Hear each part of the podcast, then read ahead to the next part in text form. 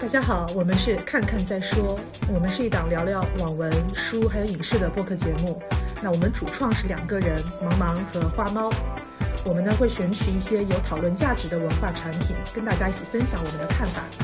大家好，我是花猫。大家好，我是茫茫。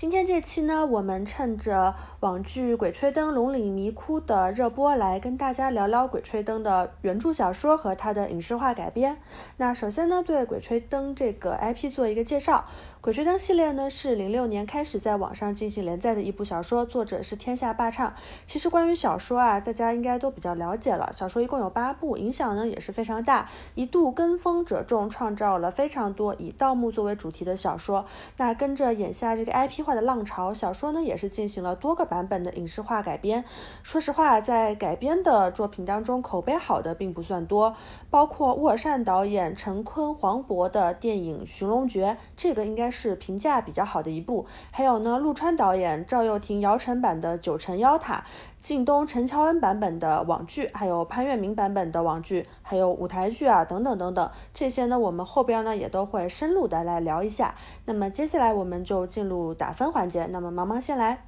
好的，我呢打了八点五。呃，其实呢，我不算是《鬼吹灯》的粉丝，然后这个原著小说也是断断续续看了一些，始终没看完。但我主要给到这么高的分，是因为它在盗墓探险这个类型上填补了这个类型网文的空白，然后呢，以及包括它后续的 IP 改编，也是提供了比较好的一个改编的题材啊，也是构构建了一个原创性比较高的，而且是创意比较足的世界观啊，所以在这个方面，对于一个类型的相当相对来说是鼻祖的这样一部作品，所以我还是会给它比较高的分数。我自己呢还挺纠结的，考虑了很久。那我会分成两个分数来打，一个是给到《鬼吹灯》这整个 IP，那我可能会给七点五分，因为《鬼吹灯》它其实这个 IP 的发掘做的相对比较充足。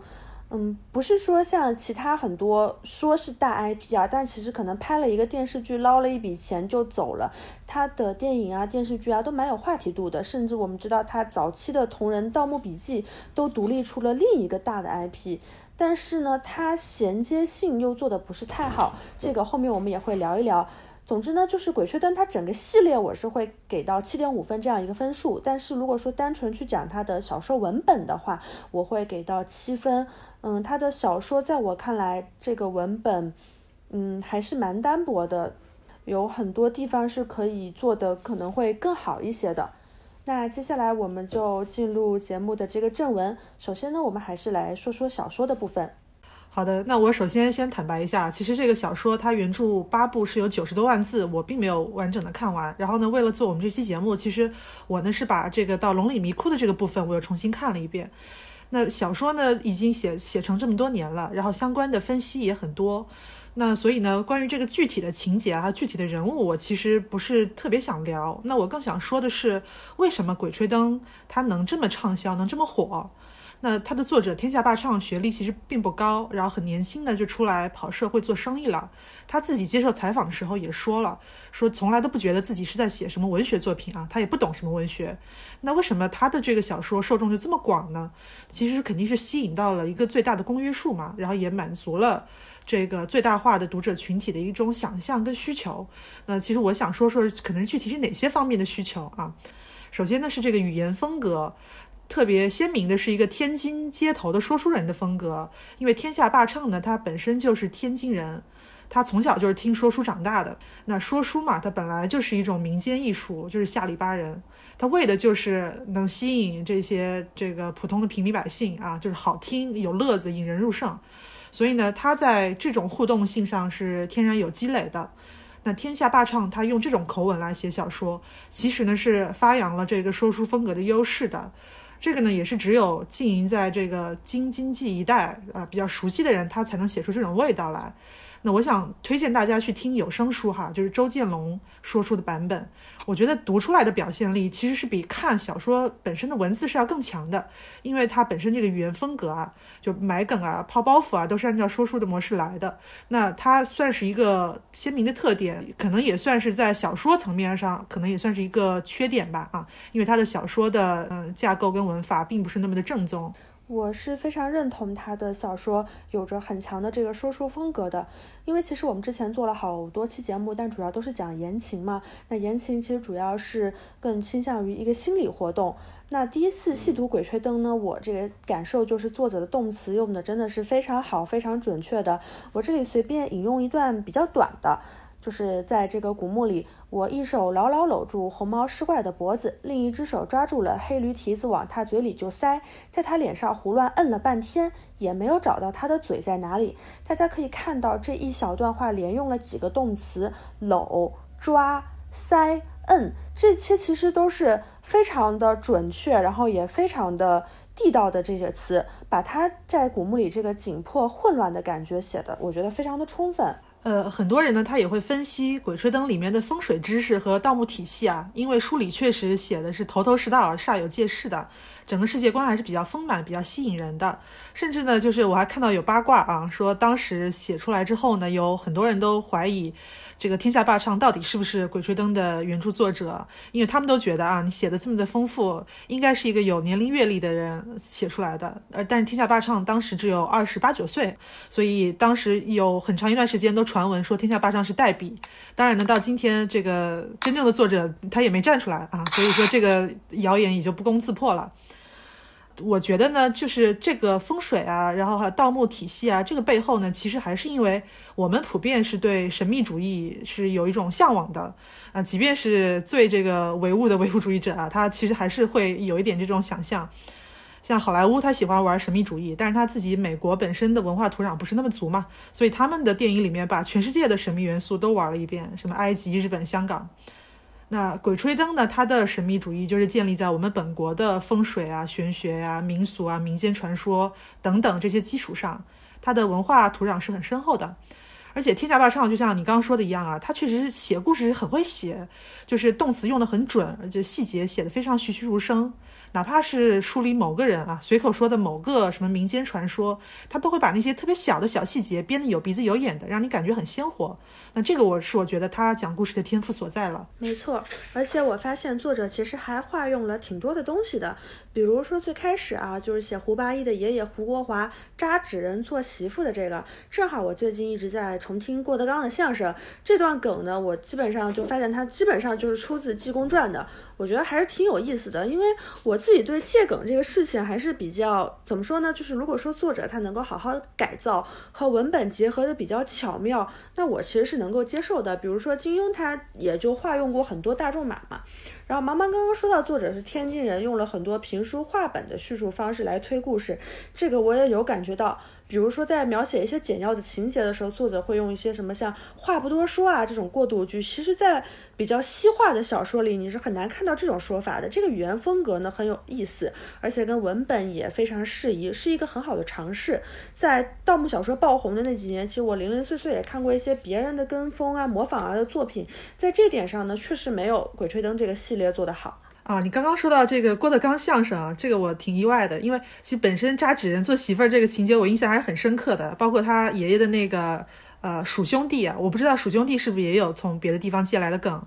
我就觉得反正他写这些民间传说写的就特别生动。那我估计可能除了这个你说的这个相声以外啊，可能其他的一些民间的传说啊，他估计还是会有化用的。嗯，刚刚我们说到了说书，然后说到了神秘主义等等，那接下来我我们再聊一聊类型化。因为盗墓探险这个题材呢，它并不是天下霸唱的首创啊。拿好莱坞来说，它一九八一年最早的这个夺宝系列就是《夺宝奇兵》，然后呢，后来一九九九年也拍了《木乃伊》啦，还有包括二零零一年的《古墓丽影》，都是比较经典的这个探墓啊题材的电影。那我觉得《天下霸唱》一定是有受到这类的商业类型片的影响的，比如说《精绝古城》，它篇章里面就是有一章是蚂蚁啊源源不断的涌出来，这个其实跟木乃伊的一些场景是非常像的，也有读者指出来。那所以呢，某种程程度上来说，我们现在这个轰轰烈烈的鬼吹灯宇宙的影视化啊，其实好莱坞二三十年前他就玩过了的。那我自己觉得呢，是对于这种类型元素的吸收再创作。结合我们自己本国的这个文化进行输出，我觉得还是一个富有生命力的这个再创作过程吧。因为我们要善于学习前人的经验嘛。鬼吹灯》其实分析了这么多，它本身就不是一个横空出世的作品，它更多呢是吸收了各种各样的成功的大众文化的元素才形成的。既然说到，其实之前已经有比较成熟的类型化的作品，接下来我就要来吐一点小槽了。我觉得《鬼吹灯》的文本呢还是有一些问题的。首先就是第一个，我感觉文本也还是挺水的。虽然说它内容上刺激度很高，一个小高潮接另一个小高潮，但是如果你把它放在一个小说的角度来说，你会发现它情节大部分都不是主线。我拿第一部来说，第一部题名叫《精绝古城》嘛，但其实你会发现它前三分之一有余啊，超过二十章都是前史。一共呢，这一部是四十七章，我看的微信阅读的版本，一直到二十八章才真正进入精绝古城。我不知道作者他在连载的时候有没有列过大纲啊，但是我觉得，嗯，可能这也是网文连载的一个通病吧，就是必须把情节去抻长来制造它连载的话题度和悬念。第二个是我觉得。嗯，作者在推进情节上，他主要还是靠动作、靠偶然，而不是靠一个线索来推动的。虽然有时候作者也会制造一个整体的悬念，比如说像惊觉女王啊这种，但是他这个还是置于在他这一段的情节里，而不是置于在，不是放置在这一本书的情节上。可能是因为他在连载的时候还没有想过说。把它出成实体书应该怎么去划分？那总体来说，它的剧情上推动还是比较靠主角在险境当中的动作的。那动作呢，确实你。在一个事件里，你是很难搞出那么多花样的。举一个蛮老的例子，丹布朗的成名作《达芬奇密码》这个书，其实当年也非常红啊。它也是一个寻宝类的主题。相对而言呢，其实你可以发现这本书它就是很明显的先有了一个文本，然后再去做的电影的改编。它整整本小说呢都是靠一个悬念来推动的。一本书就是一个很大的事件，围绕这个事件诞生了其他的一些争执和这这个故事。相比起来呢，其实我们发现精绝古城它大约一共是有三个事件的。最早在知青的时期，然后是到插队的地方，然后才是真正的主题精绝古城，而且基本上呢是一个顺序的时间来铺垫的。那提到它的类型性，我觉得还有一点不能不谈的就是人设。这次重读呢，我把好几本都大概的扫了一遍，发现这个人设啊真的是非常符合我们经典类型元素当中的这个铁三角的组合啊，就两男一女的这个设定，在好几本书当中出现。了，那胡八一和王胖子这个主角不用说，像薛里阳，然后燕子、丁思甜这几个女性角色呢，基本上是根据不同的时期往上放的。而且呢，我觉得特别我想要说的一点就是，作者的女性观它其实并不落后。基本上啊，这几个女性角色都是各有特色。虽然说她们对剧情的整体来说推动没有没有非常非常大的作用，但是相比于很多其他的剧来说啊，它这里面的女性角色其实没有很纯粹的花瓶。我觉得这个啊，放置在一个二零零六年已经约莫十五年前的小说来看，真的还是挺先进、挺超前的。对，我觉得一方面肯定是也受到好莱坞的那些电影女性形象的一些影响吧，就比如说那个天下霸唱啊，他自己在这个做呃《寻龙诀》那部电影的剧本顾问的时候，导演问他说：“你的十里洋想像什么样子的？”他说：“他就想像古墓丽影那个样子啊。”所以我觉得他。这个方面的塑造应该还是受到影响的。《鬼吹灯》其实整本小说的结构都比较松散，感觉都是一个个小故事串起来的，然后也没有什么明显的主线可言。所以，嗯，它提供的价值可能就是一个开放性的世界观，就是说你可以把各种各样的故事，然后在这个世界观底下进行演绎吧。啊，这我觉得是一个优势。然后，呃，另外呢，我想说一下，就是《鬼吹灯》的价值观，就是可能在类型片里面讲价值观，还是一个比较奇怪的事情啊。但是呢，其实我是有感觉到一些很朴素的东西，就是我觉得是比较符合我们中国人传统的一些想法的。本来呢，按照中国人的想法，盗墓本身是一个不正当的行为。中国。像土生土长的宗教其实比较衰微的，我们是没有那种宗教的文化，但是我们比较普遍的是崇敬祖先神，就是祖先是我，是我们的崇敬的对象、供奉的对象。那古墓呢，其实肯定都属于咱们的祖先啦。然后惊扰祖先，其实是中国人的传统意识里是属于一个大不敬。然后呢，另外还有一个就是死者为大，死亡之后肯定是要体面的嘛。你盗墓其实就是去破坏别人的体面。所以呢，像这种东西，天下霸唱其实会有很多对冲的设定，比如说它设定盗墓是一个损阴德的事情，风险极高，对吧？所以你不能经常做，而且你要及时的金盆洗手。那再比如呢，它设定的历史说。这个盗墓者他其实是被曹操封过叫摸金校尉啊。当时摸金呢是为了有钱打仗，这个其实是一个很实用主义的心态，中国人也是可以去理解的。再比如说他设定了各种行规啊，呃，点一根蜡烛，你灯熄了就必须撤。然后比如说你其他的行规就是下墓只能拿一两件东西。是为了给你的同行留点余地啊，也给自己积点阴德啊，可持续发展嘛。所以这种比较谨慎的、比较中庸的这些设定，它其实都很符合中国人的行事逻辑啦。所以大家看的时候，这个接受起来也呃比较容易，而且都会觉得很有道理。同时呢，他书里的一些价值观其实是很朴素的。比如说，他会有一些议论跟抒情，说死后一切成空啊，你曾经帝王也逃不过今天被我们这些毛贼盗墓的下场。他某种意义上其实挺有一种众生平等的感觉，就很朴素的表达。主角团各种行为逻辑啊，其实都是很符合我们民间我们最这个普通的大众的一些善恶判断的。那这个也是我觉得是比较我比较喜欢的一点吧。还有一个呢是，就是天下霸唱很有生活经验。他写的东西很接地气啊，很多这个文化水平远比天下八上高的人，他写东西他就不如天下八上好好看，甚至说他的价值观的判断上面可能都会有一些别扭的地方，有些傲慢的地方。但是天下霸上他就是完全没有，他就是完全就是从生活中来到生活中去，这个也是我比较喜欢的。那接下来呢，我们可能会外延来说说《鬼吹灯》的整个 IP。我呢，先来说说我对这个 IP 最具好感的一点，就是作者他自己是有连宇宙的自觉的。我觉得这个是我在国内的创作当中不多见的。大家可以看到很多优秀的奇幻作品，包括像《魔戒》啊、《哈利波特》系列，它文本的可拓展性是非常高的。国内呢，其实我知道我们的。有一些奇幻作家，比如说九州啊、云荒啊，其实都有做过这样的尝试，但是可能是由于作者他比较散，又经常闹点什么花边新闻啊，最后我感觉其实像九州，它整个宇宙连的也不是太好，衔接性不高。那鬼吹灯作为一个单一的作者，它不是奇幻类的，它基本上就是还是建立在一个就是现实的这个这个这个。宇宙里，他要创建一个完全独立的这个设定，其实操作难度啊，我认为是比奇幻类要高的。但是作者他的完成度是挺好的，因为这些实体书不在手边，我看的是微信阅读的合集，所以可能有一些记错。之前的单行本在看《怒晴湘西》的时候，我记得作者有在后记里写，他说他一开始写出这个，嗯，盗墓贼他有四个。职业叫搬山卸岭发丘摸金，他一开始只是为了押韵，后来呢，就是专门为这个押韵啊凑出来的这个非主角写了这个支线，就写了怒晴湘西，去介绍了这个搬山卸岭这这两个盗墓的这个行当，把整个体系给完善起来了。我觉得这个还挺厉害的，而且我自己相对也比较喜欢怒行湘西这一本，也是一个蛮重要的理由，是作者他创造了一整套的这个山经切口。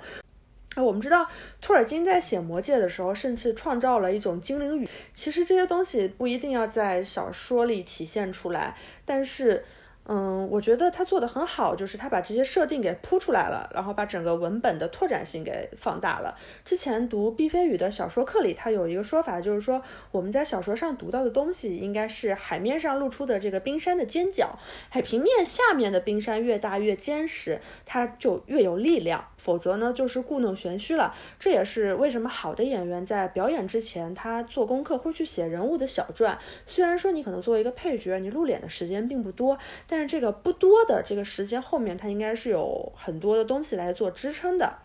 那从文本就说到这个 IP 的开发，我不是业内就没有办法很专业的来分析。我个人的感受是，这个 IP 它的开发做的没有特别好的延续性。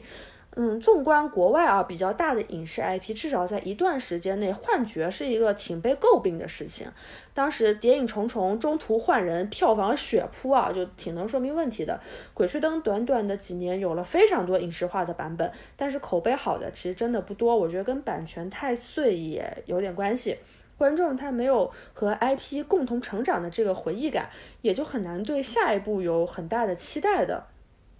我觉得这个和国内整个内容生产的环境也有点关系吧。我自己的感觉是，国内对所谓的 IP 它的呵护度是很低的，大部分还是做快钱，没有想长期的培育它做一个稳定的产出的。那因为这次的时间关系啊，我没有来得及去重温它的影视化的版本。那接下来就把时间交给毛毛，毛毛主要来聊聊这部分内容。呃，我呢是专门去补课了一下。那首先，刚你说的这个版权比较碎的问题呢，我也大概查了一下，它其实是这样子的，就是为什么说制作团队跟演员老是换呢？这个背后其实也有很多的版权纠纷啊，就是光是官司就打了不少。我看到的一种盛传的说法，说《天下霸唱》它早期是在起点连载嘛，然后呢，在一次庆功宴上被人一忽悠啊，十万块钱就把他的《鬼吹灯》版权卖给了这个起点的阅文集团了。当然呢，这个说法我觉得是比较夸张的，可能是为了给作者打抱不平吧。我也是没找到出处。那我在新闻里面看到有一种说法是，当年连载的时候是一百五十万卖的版权，然后外加说改编收益的百分之四十。不管多少钱，总之呢，就是说现在除了这个作者某些天然权利之外啊，其他的所有的改编权啦，还有网络传播权啦等等，都属于阅文集团了。然后天下霸唱本人他离开起点之后，其实他自己也不能再用《鬼吹灯》这个名字进行新的创作了，前传、外传、后传通通都不行。其实我觉得这点确实是比较违背大家这个这个这个一个朴素的判断的。不过比较庆幸的是，天下霸唱本人的创作力还是不错的。他后续呢又写了《天坑鹰猎》《河神》等等，改编成网剧呢，热口碑和热度都还可以。但是呢，《鬼吹灯》的版权纠纷一直都没有停过。那这个涉及到一些专业的法律问题，还有包括 IP 时代的可能种种的专业操作吧。总之呢，就是现在。阅文的大股东是腾讯，那腾讯旗下的这个企鹅影业，它就自然就拥有了这个八部故事的影视改编权了。那我待会儿呢要讲的这几部网剧啊，其实都是企鹅影业它手拿版权，去跟不同的合作方一起推出的。那不过我完整看过的其实只有电影《寻龙诀》了，那其他的都是没有看完。那，《寻龙诀》其实也是最早改编的那一批《鬼吹灯》的 IP，那二零一五年十二月上映。那它是相当于影视化以来第一部能拿得出手的作品，也是我也认为它是截至目前最好的一版改编了。当时票房很高，十六点八亿，然后豆瓣评分七点四。其实国产片到这个分数真不容易了。然后同年呢，早三个月，九月份上映了一版叫《九层妖塔》，票房呢倒也不低啊，那豆瓣评分只有七点三啊。它是陆川导演的，他现在唯一的用途就是拿来大家聊天的时候衬托这个《寻龙诀》了。就是本来呢，观众是被九层妖塔气的那是破口大骂，你这么大的一个 IP，这么大的制作，对吧？然后你演员也都是有名有姓的，不是那种小演员，结果拍成了一坨屎。哎，大家觉得国产电影真的不行。那后来《寻龙诀》上映了啊，大家觉得哎，远远这个超出期待嘛，是一部工业水平还挺完善的商业大片。看来就不是完全是国产电影不行，还是你陆川跟陆川的团队不行。我也觉得《寻龙诀》是这几部里边啊，应该说是操作的最好的一部了。而且呢，从我后来的观感来看，我觉得《寻龙诀》在这几部里选角也是最合适的一部。包括其实一开始我对陈坤他去演这个胡八一是有点。怀疑的，因为陈坤，我们大家对他的想象一般都是美男嘛，就比较阴郁的花美男的那种类型的。对他去演一个这个探险盗墓类的，好像感觉就是不是特别的能想象。结果最后呢，这这这部电影呢，它确实是三个人三个主演啊，甚至包括很多配角都表现出了非常好的这个演技啊。不要说它的整个改编的工业化的程度也是非常非常强的。其实我对这个主角团三个人的选角，我意见倒不是那么的大，因为毕竟我也不是书粉嘛，书粉会对这个会比较在意。我觉得呢，其实你表现出来这个主角团几个人的状态，然后呃比较和谐，就是比较能这个跟整个呃影视的氛围是合的，然后能完成度比较高就 OK 了。然后他至于说是不是特别的叫魔改，或者说特别的还原度不够高，我不是那么的在意啊。然后说回到这个《寻龙诀》，呃，《寻龙诀》呢，编剧是张家鲁，然后呢，天下霸唱本人做的顾问，然后他自己本人也特别满意。其实他不是根据任何一部呃原著小说来改编的，但是他很符合原著的设定跟精神。然后天下霸唱自己回忆的时候也说了，说他是第一次跟这么专业的电影团队合作，然后他们当时一帮人是专门拉去了这个氧气充足的海南，然后一起去头脑风暴来写这个剧本。把天下霸唱头脑里的一些故事跟创意打磨之后，嵌套进一个专业的剧本结构当中。那为什么我觉得《寻龙诀》最好？第一呢，是我觉得啊，按照这个《鬼吹灯》与八个篇章的长度，然后每个也就十几二十万字，它其实不适合拍成网剧，它最适合还是改编成系列电影。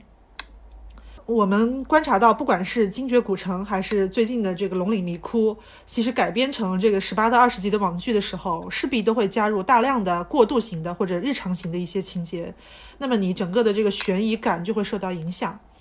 二呢是，呃，我觉得影视改编的关键点还是工业化跟类型化，因为原著本身就是类型小说嘛，你影视改编如果不能体现类型的优势，那其实是折损了这个原著的优优点。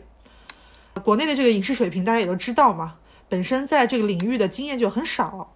那电影《寻龙诀》之所以能够碾压童年的九层妖塔，也是类型化跟工业化的胜利。哪怕说你这个导演陆川原本的名气比威尔善大很多，但是你不尊重一个类型的创作，然后你仗着 IP 大就胡作非为，那肯定只有扑街的份儿嘛。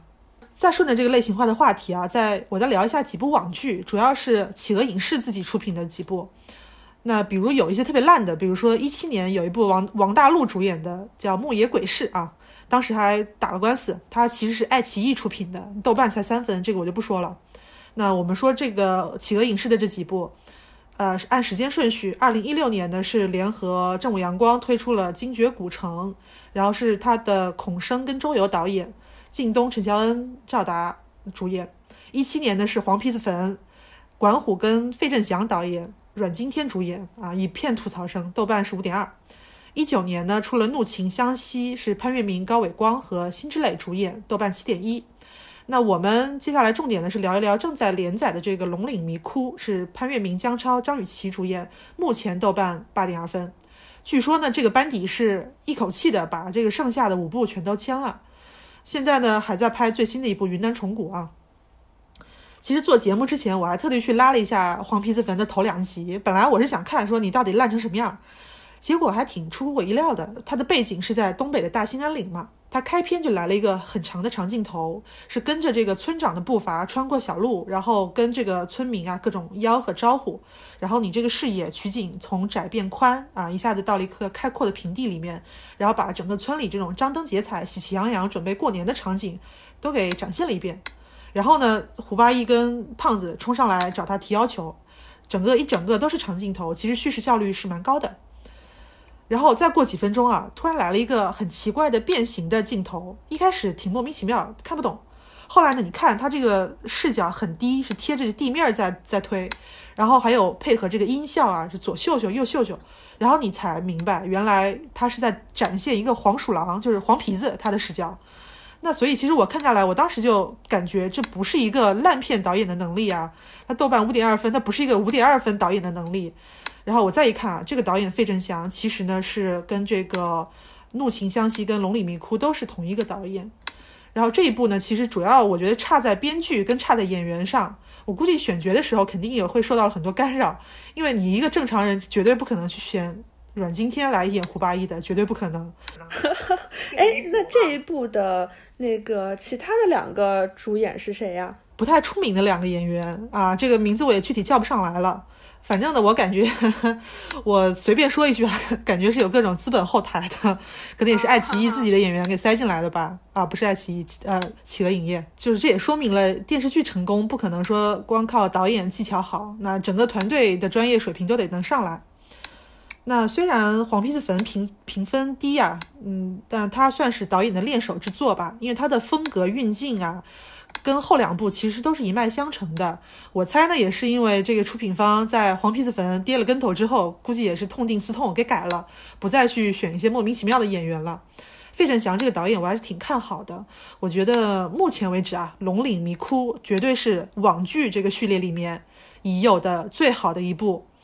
那它的优势就在于类型化运用的很纯熟，而且导演意识很强，它是有很强的电影感的。我这里呢是要对比一下正午阳光的《精绝古城》，我是看了一些重点的重头戏啊，拍的是非常照本宣科，而且古板无味的，肯定达不到豆瓣八分。主要这个分数是观众给的友情分，看在第一部改编网剧，而且你没有魔改的份上，鼓励一下。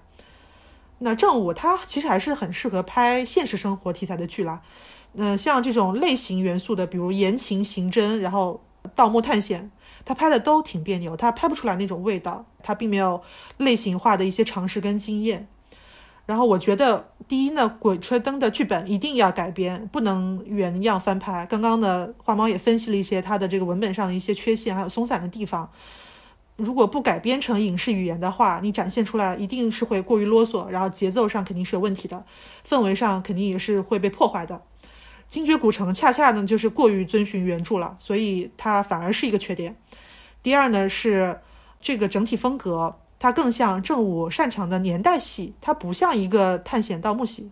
它的节奏啊、调度啊、氛围啊都有有问题，包括演员也一样啊。演员其实我虽然说我不太去挑演员了，但是其实呢，呃，靳东他跟这个胖子的演员两个气场不合，一个就像是老干部，然后这个一看就不熟，不是那种哥们儿的感觉，就是大哥带小弟啊，天天就吆喝说胖子你听我的。陈乔恩。一直被吐槽很多，其实我倒反而觉得，除了配音比较违和以外，呃，其实问题不是很大啊，其实还比较符合的。这个我就想插播吐槽一句，我觉得正午阳光拍什么都恨不得在脑门上写上四个字“正午阳光”，就是他拍什么都是都是那一个感觉。对，就比较路径依赖吧。嗯，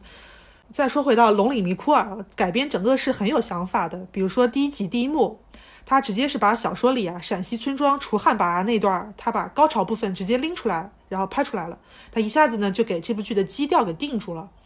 整个布景、美术，还有这个演员的配合，还有整个镜头的调度、完成度都挺好的。当然也有不太满意的地方，就是他那个棺材里蹦出的小怪物，那个视觉效果不够有冲击力啊，比小说还是要差很多。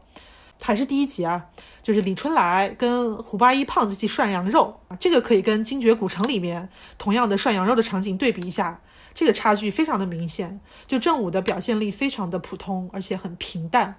然后龙岭迷窟的这一幕就很鲜活了，不仅是因为潘粤明跟姜超这个搭档的这种节奏感，这个台词这种生活感啊，而且是这个整个。饭馆布景的审美，然后包括这个导演，他给镜头会给到这个咕嘟嘟的这个火锅，还有涮肉啊这些镜头，然后尤其呢，在这个台词的安排上面，吃完了那个胖子还冲老板喊了一句说：“哥，再给我盛一碗汤，我溜了牙缝啊，等等，就这些东西就非常的自然，整个感觉传达的是很生动、很诙谐的。那这个是关于生活感的部分，然后呢，夏目的那几段就更明显了。比如说，这个鹧鸪哨他在地下去破解那个墓穴里的机关，这种拍法其实是学到了好莱坞商业片的这种视觉传达的手法，所以这个视觉奇观还是比较到位的。精绝古城比起来，真的就是平铺直叙，就是视听语言上是毫无建树的。再说一下演员啊，演员就是天下霸唱，其实他说过，天下霸唱他心中的虎八一是姜文，因为我也是个姜文粉了，所以我觉得我跟作者不谋而合啊。然后那呃潘粤明给人感觉比较懒散，然后姜超的胖子呢，他始终是一还是《武林外传》的李大嘴那种感觉，他没有一种彪悍的感觉。然后张雨绮呢，气质上我觉得倒还行，就是台词问题比较大。不过呢，就是对于普通观众，比如我来说，都还可以，都能接受，只要你不是资深的那种原教旨的原著粉，都还是可以接受的。不过说到缺点，还是那句话了，就是网剧的体量，我觉得还是太长了，所以它节奏一定是会拖沓，会变慢。你一慢，这个气势就会下来了。比如说《龙岭迷窟》，它必须得塞一集，就是会大篇幅的去展现追逐戏，镜头是好看没错，但是归根结底，其实是因为你剧本的容量不够。所以为什么我说电影是《寻龙诀》是最好的改编？两个小时嘛，高潮迭起，你这个体验感是被发挥到极致的。那这期呢，我们感谢茫茫同学的控场。本期的节目呢就到此结束，大家可以在微博搜索“看看再说”和我们进行互动。我们的节目呢会上架网易云音乐和喜马拉雅平台。如果大家喜欢的话，欢迎推荐给其他亲友，更欢迎给我们打赏。如果大家不喜欢的话，我们也很感谢大家推荐给其他亲友。我们上一期的节目的播放量突破新高啊！也期待大家给我们留言评论，推荐想听的小说、影视或者其他题材。我们应该会尽量保持双周更新，虽然这期进行了一些。跳票，那么我们下期再见啦！下期再见，拜拜。